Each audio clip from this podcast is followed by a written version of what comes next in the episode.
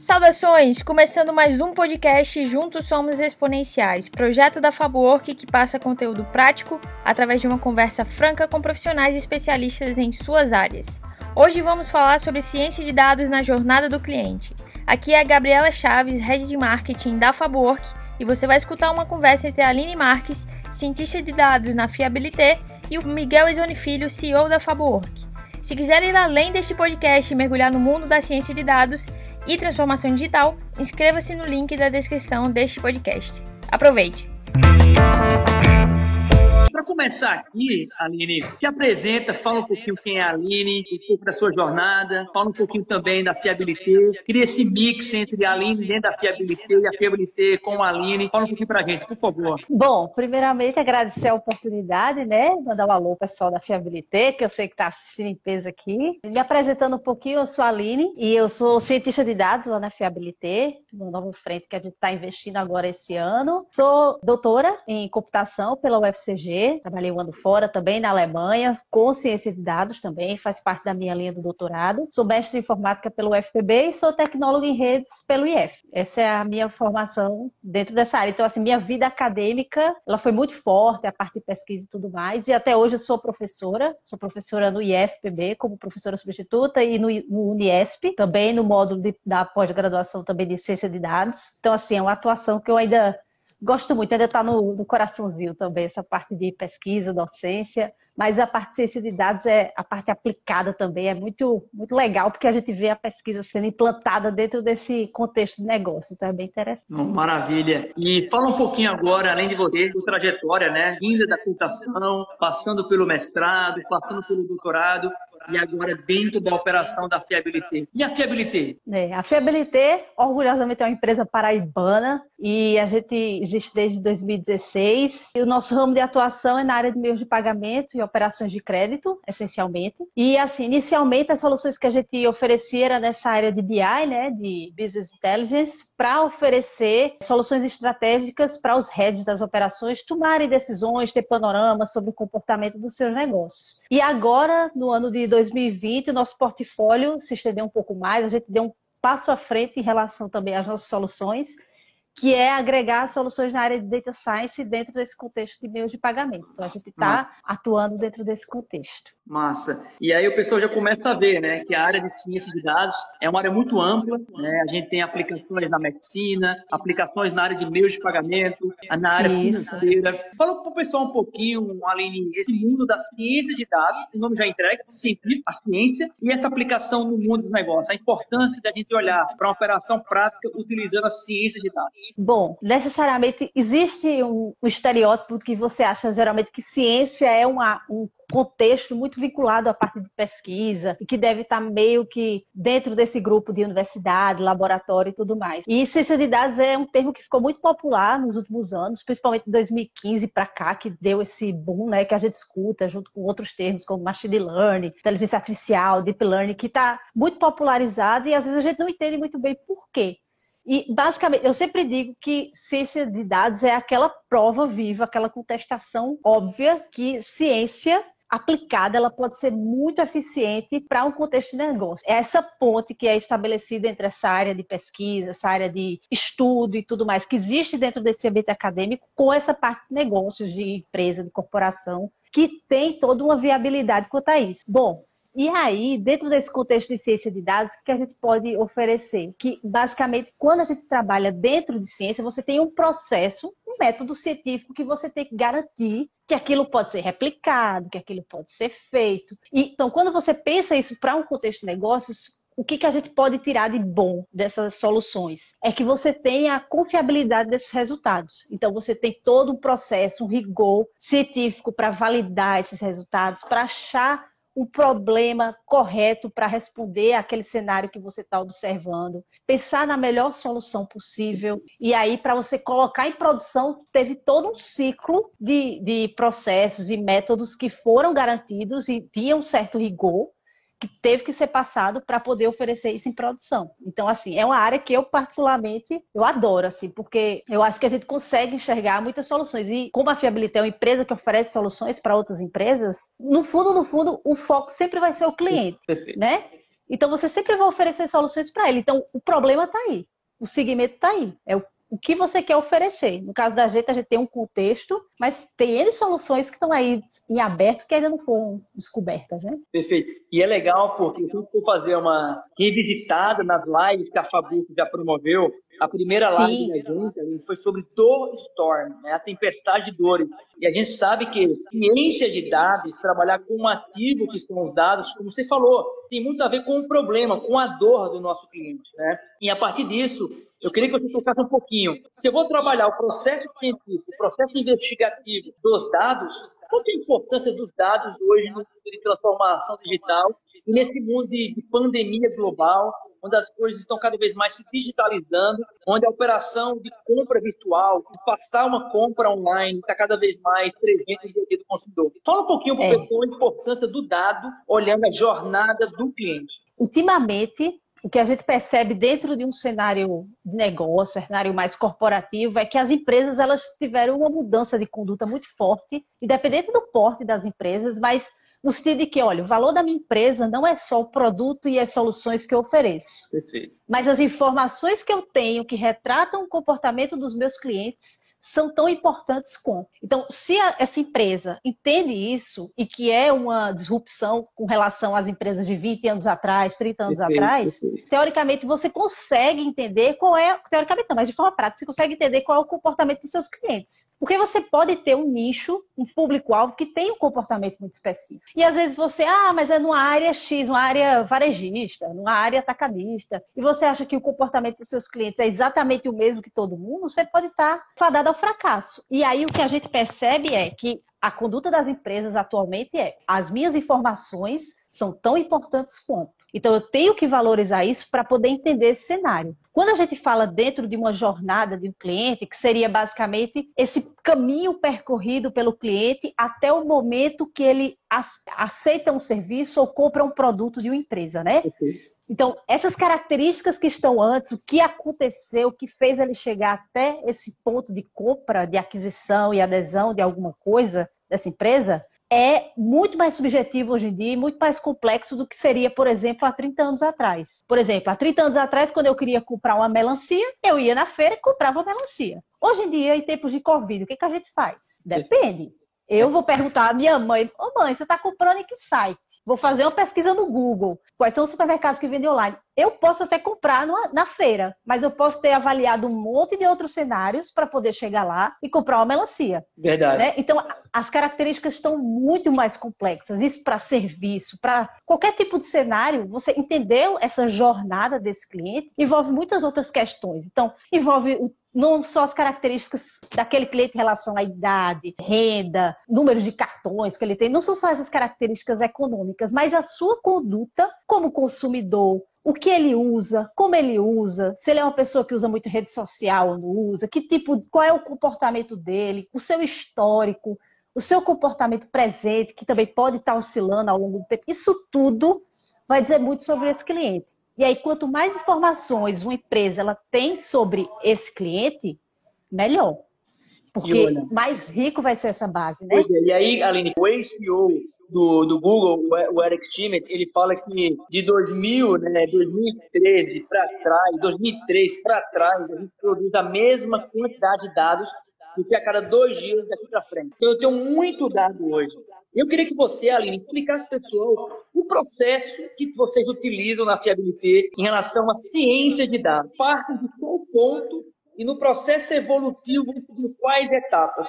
Seguinte, é, muito do que você falou em relação a essa velocidade também vai de encontro a também a, a evolução das ferramentas, né? Então, base de dados, você tem um volume muito grande de coisas antigamente, de informações, uhum. era muito caro. Então, hoje em dia é muito acessível e as ferramentas estão maravilhosas para a gente ter esse acesso às informações, acessos rápidos e tudo mais.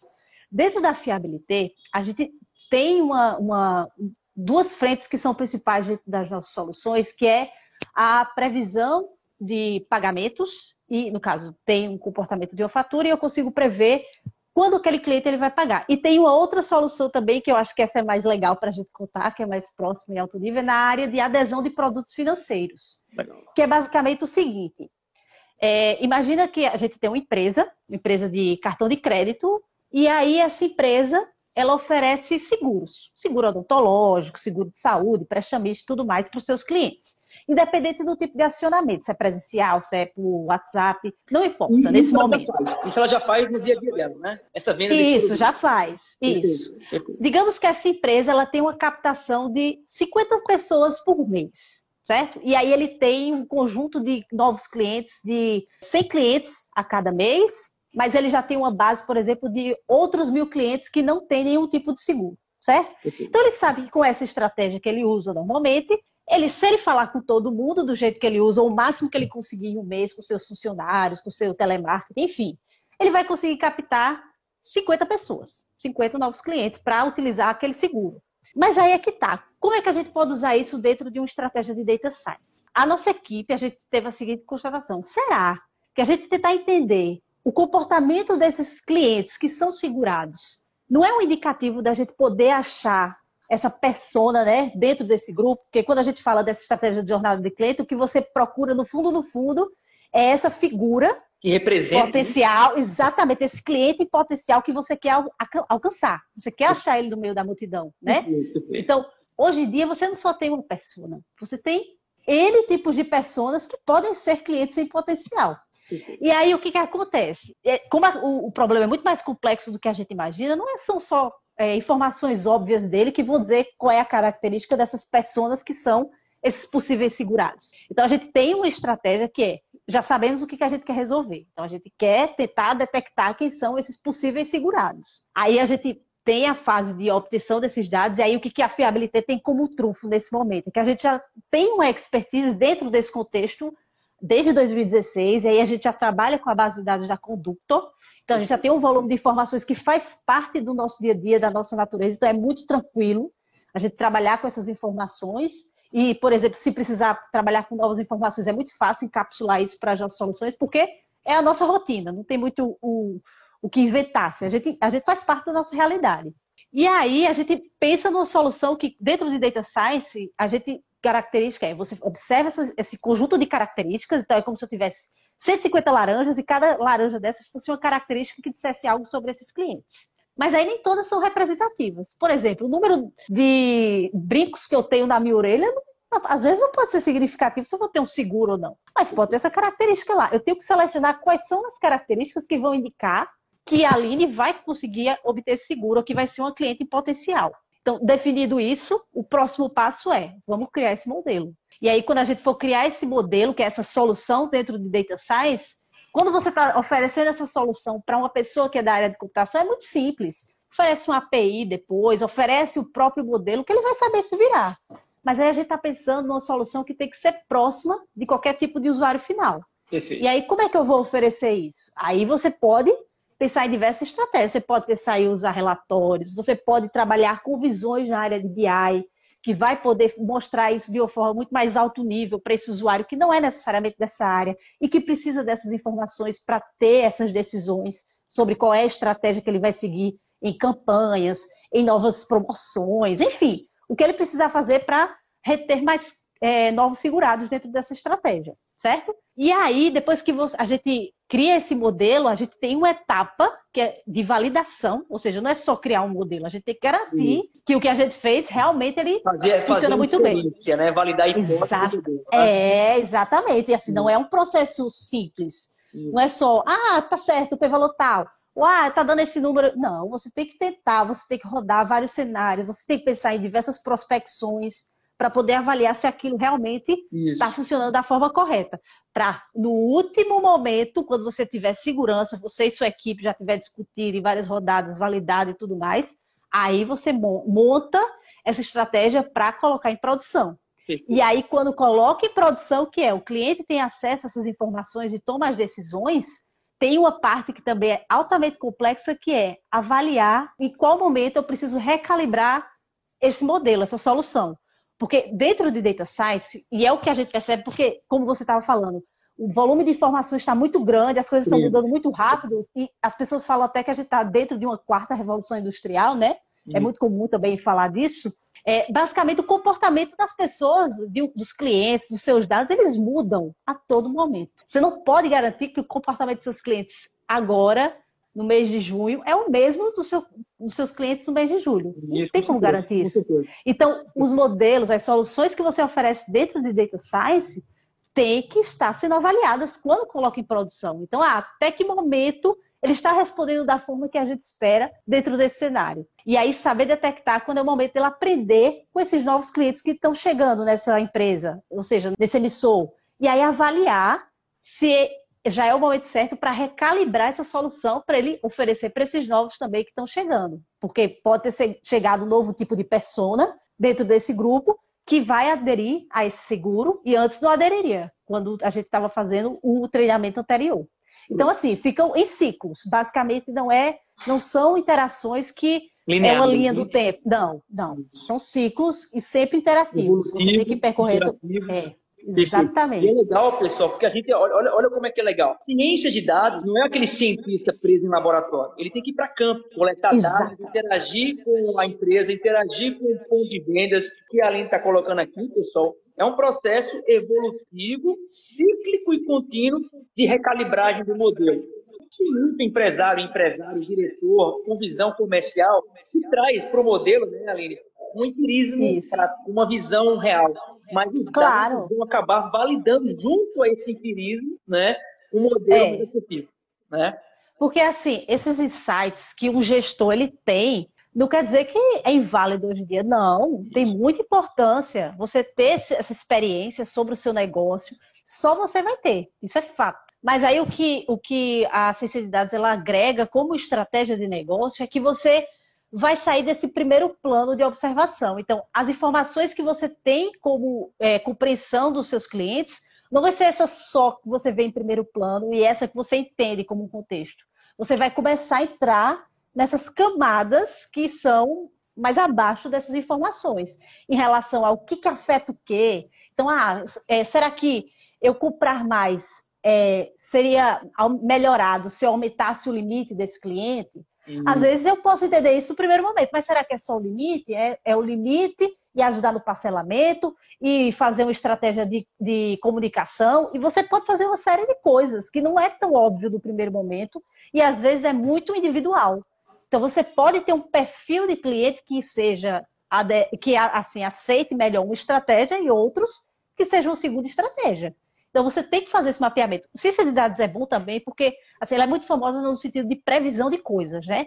Mas às vezes, quando você não entende um contexto, mas você precisa entender quais são os problemas, o que, que eu preciso combater, o que, que eu preciso melhorar, e você não sabe o que é, ciência de dados também serve para isso. Tem uma etapa que é a parte de mineração, né, que é o data mining, que você basicamente você consegue investigar essas coisas. Então, ah, não sei muito bem como é o comportamento, vai ter uma etapa que você consegue detectar, sabe? Tanto é que tem um modelo de mineração de dados, que é um modelo de descoberta do conhecimento, que é o modelo KDD, né? Que é o Knowledge Discovery, né? Database.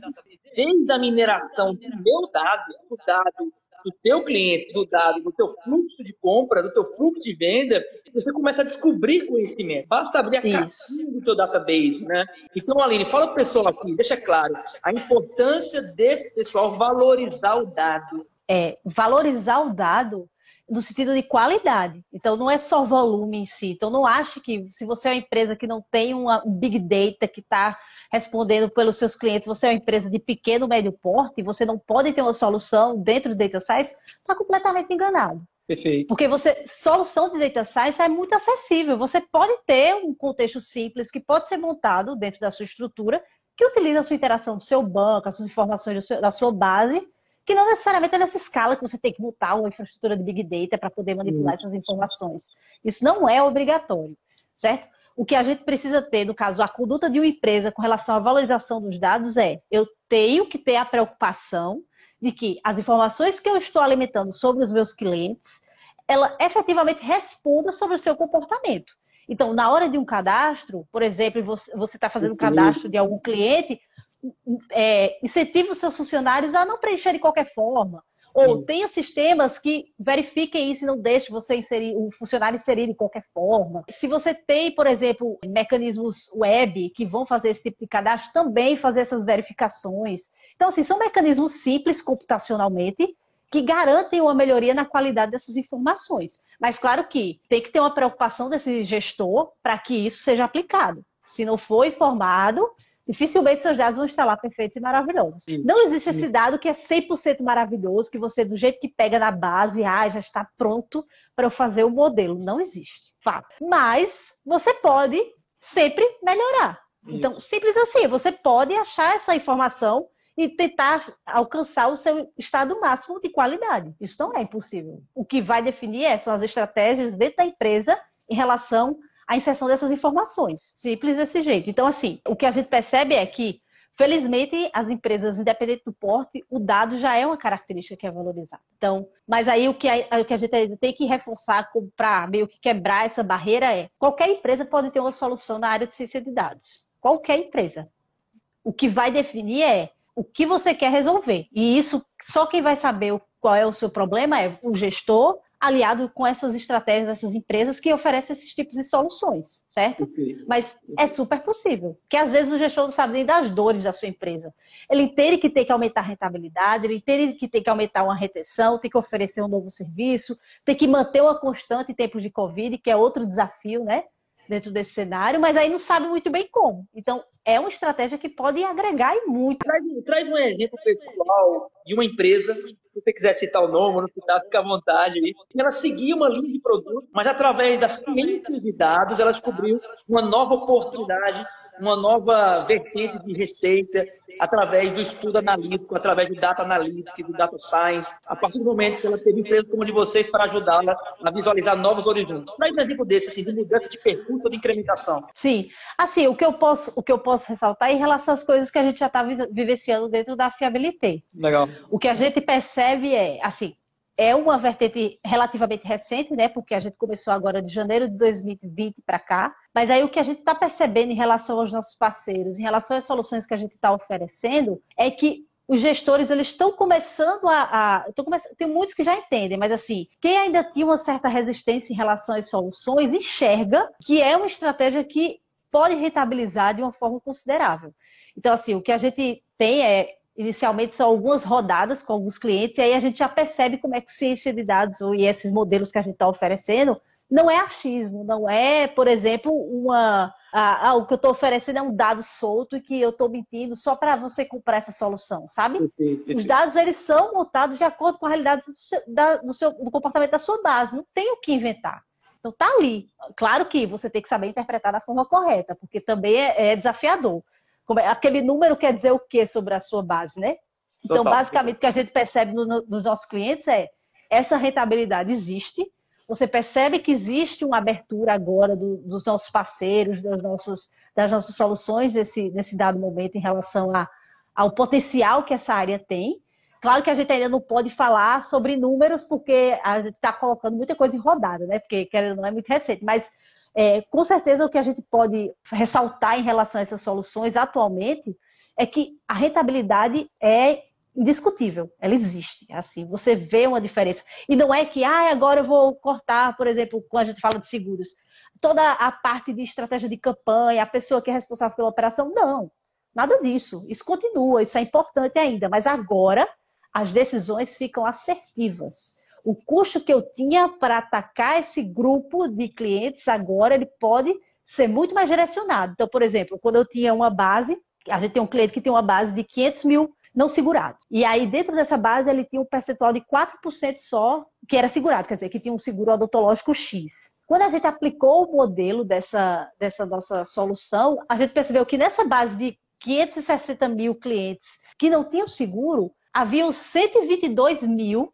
que tinham potencial para ser segurado. E a empresa não Olha sabia. oportunidade aí. Exatamente. E, assim, você ataca... empresa, não falou o ramo, você falou o ramo dela, não, não Mas essa empresa era da área de seguros, na sua natureza? Na natureza não, né? Não. Não, não, ela era de um ramo mais genérico, mas vendia seguros. Mas dentro era uma... dela tinha milhares de pessoas, centenas Exa... de é, é, porque era um seguro mais genérico. Isso, era um seguro mais genérico, assim, que não era tipo odontológico, era um negócio mais Perfeito. mais genérico. Mas assim, o grupo de pessoas que tinham seguro lá dentro, no grupo que não tinha, tinha muita gente parecida com esses, essas pessoas que tinham seguro, sabe? E aí o que, o que os, os emissores lá eles avaliaram dentro desse contexto é por que, que a gente não acha eles?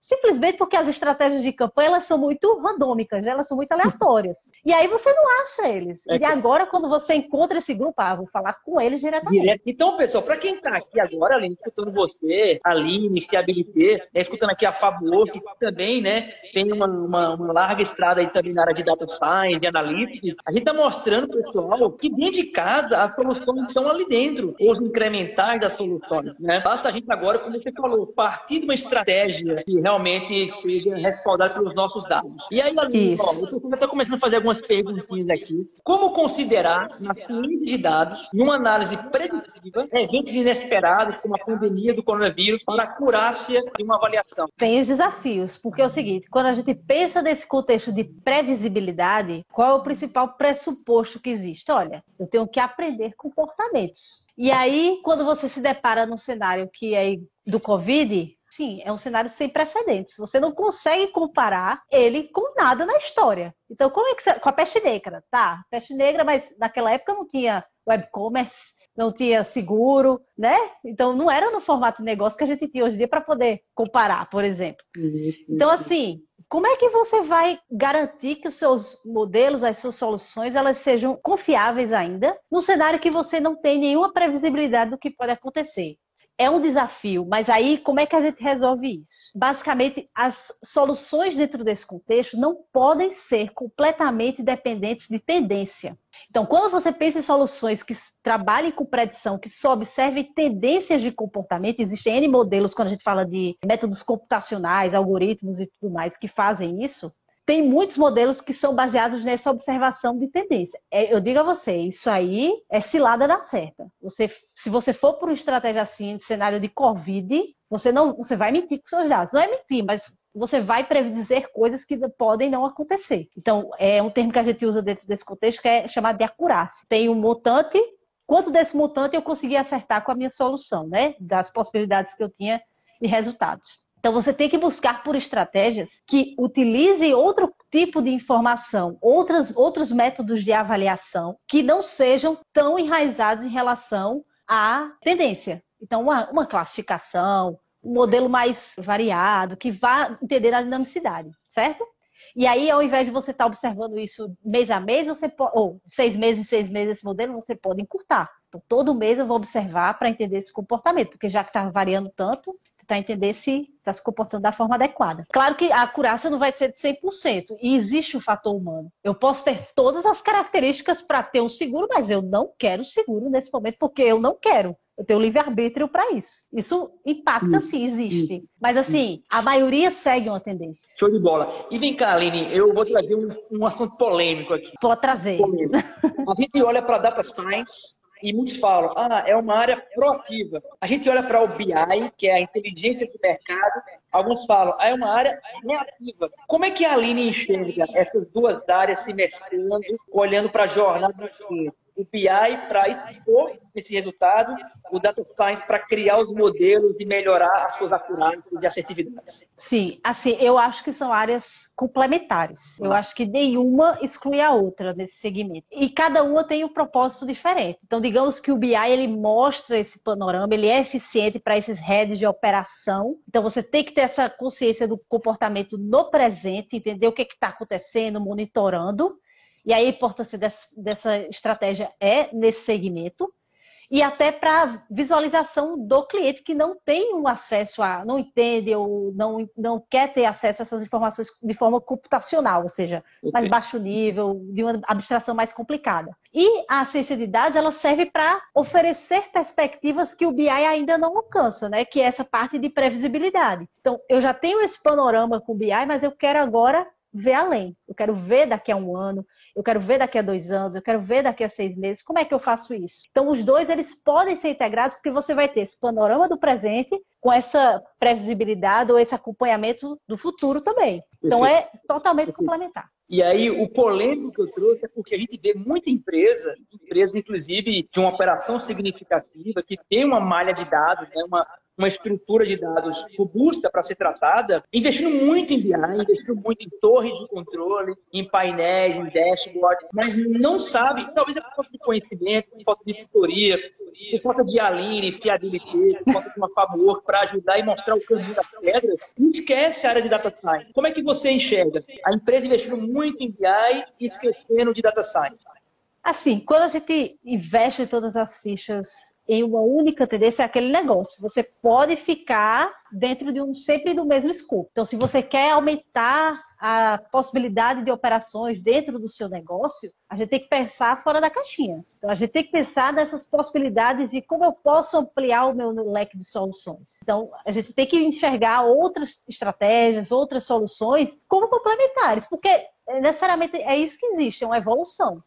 Computação, essencialmente, que é o que está muito vinculado a essa parte do BI, né? Não é essa ciência estática que você vai ficar sempre com aquela solução e vai passar 30 anos oferecendo isso, isso para o cliente. Isso, isso, Não existe isso. Empresa de tecnologia, de uma forma geral, comunicação, marketing, tem que se adaptar, tem que ser adaptativo. Se não for, fica para trás. Perfeito. A gente pode até, é, inclusive, incrementar na fala da, da Aline que a gente também não pode se prender a ferramentas, né, Aline? A gente não pode se prender também. a... Eu não vou citar as ferramentas, todas têm um detalhe muito bacana, mas nós temos inúmeras ferramentas. As top Gartner, as não top Gartner, ferramentas brasileiras, ferramentas americanas, ferramentas europeias, mas não pode se prender. Paga. Tem um comentário aqui da Raquel Borges que é assim, ó. Uma das coisas importantes que eu acredito é a análise do comportamento desse grupo de clientes. Então, a incrementação do sorte, né? Como é que Isso. você enxerga essa análise mais qualitativa? Assim, é tão importante quanto, quando, principalmente quando o gestor ele não conhece tão bem dos seus clientes, do seu negócio.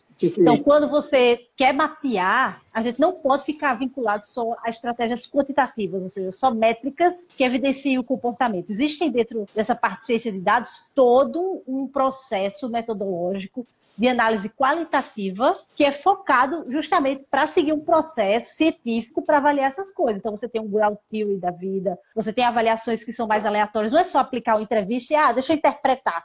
Não, tem um processo, você tem que seguir, você tem que extrair categorias, você tem que interpretar relevância, você tem que criar uma, uma teoria científica para poder validar com seus dados. Então, não é só interpretação de texto, tem todo um processo que, também é, tem tanto rigor quanto se fossem métricas quantitativas. Que, inclusive, né, Aline, a gente sabe hoje que nós temos os dados estruturados e não estruturados. Exatamente. E tem textos, né? Eu, eu tenho um comentário nas minhas redes sociais, eu tenho um comentário no meu setor de, de reclamação, e a gente sabe Isso. que na área de processamento de linguagem natural. A parte de, de processamento de linguagem natural, ela ainda tem um pezinho numa uma estratégia mais quantitativa também, porque ela tenta extrair esses labels que são importantes para definir sentimento, para definir qual é o discurso de um determinado comentário, o que, que ele está querendo dizer, né? interpretar de forma é, automatizada essas estratégias. Então, ela, ela, é uma estratégia meio híbrida, assim, ela fica nos dois mundos mas é muito eficiente e ela, ela vem muito agregar. Por exemplo, quando você está trabalhando com chatbot, quando você está fazendo avaliações desse contexto, é uma estratégia que pode agregar significativamente. E o legal também é a gente imaginar que tudo que a gente vai produzir de novo, um novo modelo, ele também vai acabar produzindo mais dados, mais novos dados, mais novos labels, né? E tudo isso é evolutivo. Por isso que a gente comenta, e a Aline deixou bem cravado aqui, pessoal, a importância da gente construir. Não é big data, pode ser até um small, little, little data dentro de casa, isso, mas com visão isso. científica, com visão experimental, com visão de validação, cruzando com o meu BI, com a minha inteligência de mercado. Mas o começo de tudo isso é sabendo qual é a minha dor. Gabi trouxe aqui uma perguntinha. Ó. Pessoal, como selecionar as variáveis importantes dentro de uma base de dados para a minha tomada de decisão estratégica? Então, como é que a gente escolhe ali nessas variáveis importantes aí? Assim, tem um processo específico para isso, né, dentro da parte de análise de dados, que é a parte de mineração e exploração desses dados. Então, você pode, desde falando de estratégias mais computacionais, você pode fazer uma análise de componentes principais, você pode fazer análise de correlação. Então, tem um grupo de estratégias que você pode observar que necessariamente vão refletir quais são as características que vão ser significativas para o fenômeno que você quer responder. Então, ah, é a rentabilidade que eu quero aumentar, é tentar entender quais são as estratégias que eu estou me comunicando com esse cliente, qual é a mais eficiente. Então, independente do fenômeno, você pode aplicar essas estratégias para definir quem é que responde melhor a esses contextos. Inclusive, até complementando a Aline, a gente pode, né, Aline, você falou aí análise de componentes principais, pode pegar um conjunto de variáveis, condensar e virar uma só. Isso também é uma estratégia. Quando você tem duas variáveis que elas não são tão influentes para esse fenômeno que você está observando, você pode potencializar ela transformando em uma só, né? Fazendo uma fusão de duas características, uma divisão, uma multiplicação, alguma transformação matemática que vai unir as duas e aí vai gerar essa potência na, na característica. Isso, isso. E assim, tem, você não precisa fazer isso só computacionalmente, né? Você pode usar estratégias, é, ferramentas visuais que podem também lhe ajudar. Que é outra coisa que a gente não falou, mas ciência de dados é uma área muito democrática prática, né? Não precisa ser da computação para ser cientista de dados. Você pode vir de muitas outras áreas, isso, isso, ter uma visão de negócio. O que você tem que saber é qual é o negócio que eu entendo bem e que eu posso oferecer como, como uma solução nessa parte das, das análises dos dados. Isso. Qual a melhor maneira para implementar uma cultura data-driven numa empresa que está querendo começar a explorar os seus dados? Imagina uma empresa ainda, digamos, embrionária nesse Sim. jornada data-driven. E qual a melhor maneira para implementar? Dá umas dicas aí para o Aline. Primeira coisa que eu acho que tem que ter dentro dessa empresa é você tem que ter consciência de como estão estruturados os seus dados. Novamente, não em questão de volume, mas em relação à qualidade. Então, como é que você vai estruturar o acesso a essas informações? Então, será que é numa base de dados? Será que é trabalhando isso em uma estrutura de Big Data, se for o caso? Ou como é que você vai organizar essas informações de tal forma que eu consiga ter uma alimentação em tempo real dessas informações a cada novos clientes, a cada novo produto que seja vendido, a cada acionamento, enfim, a cada rodada que vá aumentar o volume dessas informações. Segundo ponto é, se eu quero ser uma, uma empresa que vai ser direcionada a dados, né, esse data driven, existem diversos níveis. No nível inicial é, eu tenho que ter dentro da minha empresa profissionais que consigam ser direcionados integralmente para entender esses comportamentos. Então, não posso exigir, por exemplo, que uma pessoa que é analista de sistema vá fazer também análise desses dados. Uma pessoa que trabalhe, por exemplo, é um estagiário, vá fazer duas horas do seu dia para olhar isso. Não. Se você quer ter essa mudança de conduta em relação à sua empresa, você precisa ter profissionais dentro dessa empresa que sejam direcionados exclusivamente para isso. Não precisa ter uma equipe gigantesca. Mas pelo menos um cientista de dados eu acho que é necessário para entender como é que ele se comporta. Certo? E aí você pode também ter uma alta gestão em relação a essa qualidade. Então, se você tem gestores que entendem essa demanda, entendem a importância disso, vai ser uma, uma consequência natural dentro dessa empresa certo? Se essa demanda vem de lá, ótimo. Então a empresa ela realmente vai seguir nessa linha de, de investir nessa parte de observação desses dados de uma forma muito mais consolidada, muito mais rápida. Se essa necessidade parte da equipe de tecnologia, parte de, de marketing, enfim, se parte primeiramente da estrutura interna da empresa para chegar nesse gestor e convencer o que é uma estratégia eficiente, conversa com números, conversa com rentabilidade, conversa com, é, com lucro. Simples assim. Então, como é que eu consigo? E aí, se você se essa equipe ela enxerga que num primeiro momento esse gestor não está aberto a ter pessoas dentro da empresa que aceitem essa, esse direcionamento, mostra também parceiros que podem oferecer essas soluções. Então, tem parceiros, por exemplo, como a Fiabilité, que podem oferecer soluções e que o custo pode ser muito menor do que eu implantar totalmente dentro da empresa, dependendo do volume, certo? Isso tudo tem que ser avaliado, mas claro que o primeiro ponto é enxergar esse dado como importante. Enxergar, tem, tem que ter essa disrupção, né? E aí você, naturalmente, você vai evoluindo, vai tendo equipes multidisciplinares, você não vai ter só pessoas pessoas dentro de um determinado contexto, você vai ter que ter inteligência sobre o negócio, você precisa ter uma pessoa da parte computacional, você precisa ter uma pessoa dentro dessa, desse segmento de estatística, matemática. De projetos, assim, né? Para olhar projeto. Isso, mapeamento de processo. Né? Exatamente, assim, vai ficar, é, é, uma tendência natural. Claro que você não consegue isso tudo de única vez. Se eu disser, por exemplo, a Fiabilité tem todos seis meses só que a gente está dentro desse grupo. Mas a gente entende que isso é uma evolução. E isso faz parte. A gente não quer, por exemplo, já que a gente está sendo uma, uma empresa data-driven, a gente tem que ir nível por nível. Não dá para querer o último nível já tudo estruturado em seis meses. Não existe isso. E aí, o pessoal, tem um ponto muito importante. Como é que você convence, você é um colaborador, um gestor, um diretor, como é você convence a empresa a adotar a cultura e a ação da Pedreira? Com resultado, né? Com ganhos, com números, com retorno. Uhum. Isso é importante. Por isso que a fiabilité né, termina lá, performance, né? Análise, dados, análise e performance. Mas, Aline, queria, para terminar, deixar uma dica para esse pessoal. Ciência de dados na jornada do cliente em período e daqui a pouco, se Deus quiser, em pós-Covid-19. Bom, o que eu, se eu pudesse convencer todo mundo, mas eu acho que a gente não consegue, mas oferecer como conselho, né, para é, as empresas que estão dentro desse cenário de pandemia e falar sobre essa jornada do cliente, é, como é que a sinceridade ela pode ser uma estratégia, é uma das poucas alternativas dentro desse contexto que você não consegue meio ter um aumento na sua rentabilidade, você não consegue ainda ter um funcionamento no mercado como a gente gostaria, né? Então, é, a gente infelizmente está num cenário meio de crise, se Deus quiser já já a gente passa por isso, mas vai haver uma mudança de comportamento, Total. isso é claro. Os meus clientes podem se comportar de forma completamente atípica. Então, se eles tinham um comportamento X antes dessa, desse período, depois eles podem ter um comportamento Y. E aí, eu que não trabalho com estratégias que podem me ajudar nesse contexto, com ciência de dados, para tentar prever esses comportamentos ou até mapear, eu posso ter uma, uma, alguns problemas em relação a isso. Então, o que eu sugeriria para as empresas é vejam data science como estratégia aliada para a gestão do negócio de vocês. Então, independente do seu foco. Então, enxergue isso como solução para se antecipar ao mercado que vai surgir agora. A gente não sabe o que vai esperar, como é que vai ser esse mercado, como é que ele vai se projetar. A gente tem projeções que também são obtidas com ciência de dados. Então, tudo que a gente vê, por exemplo, de qualquer panorama que fala sobre mercado, sobre essa parte de negócios e saúde, mais a parte de Covid, é relacionado à ciência de dados. Então, você pode ter isso dentro da sua empresa como uma alternativa para você tomar decisões estratégicas. Aline, muito obrigado de coração. Viu? Obrigada, Miguel. Miguel. Eu que agradeço a oportunidade da Favor que dá esse espaço para a Fiabilité. Eu acho que, novamente, como são duas empresas paraibanas, a gente tem que caminhar junto mesmo, assim, é parceria mesmo. Abração, para vocês, viu? Sou fã da Fiabilité, viu? Obrigada. Valeu, tchau, tchau, Miguel. A Favor que oferece